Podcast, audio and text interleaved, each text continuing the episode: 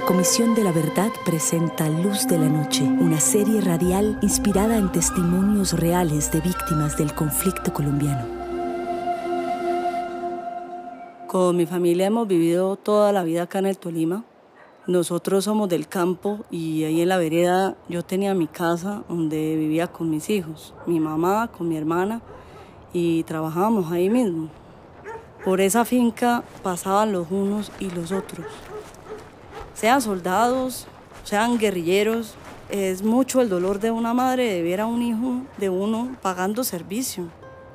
Yo por eso siempre que escuchaba que, que iba pasando gente por ahí en el día, salía al corredor a ver quiénes eran y si podía ofrecer en cuando sea un trago de agua. En esas estaba una mañana que apareció en la finca un poco de guerrilla en las filas iba una mujer con una bebé recién nacida que lloraba y lloraba. Al ver que yo la miraba, la mujer se vino corriendo y me dijo que, que me tenía que pedir un favor y que si podía cuidarle a la niña, que eran ocho días nomás. Por esos días yo mantenía enferma, cansada, estaba entrando en ese asunto de la menopausia. Pero cuando ella me dijo eso, pues cómo le iba yo a responder que no yo sacaba las fuerzas para cuidar a la bebé y darle su teterito, pero la mamá no apareció a los ocho días, sino cuatro meses después, y esa vez con el papá de la niña. Entonces yo pensé que venían a llevársela y la verdad estaba triste porque ya me había encariñado. Pero lo que me dijeron era que les tenía que cuidar a la niña hasta nueva orden. Y una cosa era un favor y otra cosa era una orden.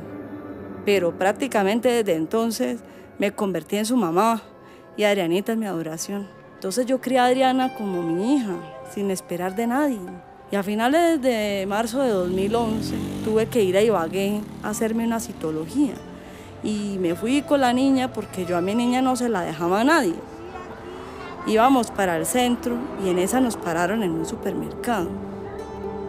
Era un señor que hasta las 6 de la tarde me tuvo retenida con la niña diciéndonos cosas sobre la guerrilla para que yo les diera información sobre ellos. Yo les explicaba que igualito como, como pasaba la guerrilla, pues pasaba el ejército, pero que yo no conocía ni a los unos ni a los otros. Y yo no sabía nada de lo que él estaba preguntando. Y ahí él se fue poniendo como bravo, hasta que me dijo, no se le haga extraño lo que le va a, usted, a usted le va a pasar, usted va a terminar en la cárcel y esa niña en el bienestar familiar. Y pues fue, fue eso justo lo que pasó. El 12 de abril de 2012, a las 12 del día, me sacaron de la casa. Yo le decía a la niña que se quedara juiciosa con la tía y que yo iba a volver al otro día, pero en esa me dijeron que es que, que la niña es que iba con nosotros. Eso nos cogieron y nos subieron a un avión con un poco de ejército, con fusiles, y me pusieron cadenas en las manos y en los pies, como si yo fuera una criminal, un peligro y la niña presenciándolo todo. Recordar eso es muy desgarrador. Yo ahí me di cuenta que eso es lo que el Estado y la gente no entendían, que a uno como campesino le toca acatar las órdenes que le dan porque si se niega entonces hay consecuencias. Por eso, y porque ya tenía hijos a los que no iba a dejar solos, acepté criar a la niña como si la hubiera parido yo. Después que me investigaron vieron que yo no había hecho nada y me dejaron salir libre para reencontrarme con ella. Y aquí estamos.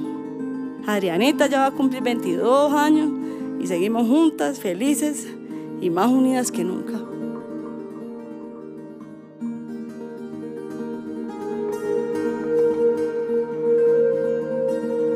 Los nombres y lugares han sido cambiados para proteger la identidad de quienes han dado su testimonio a la Comisión de la Verdad.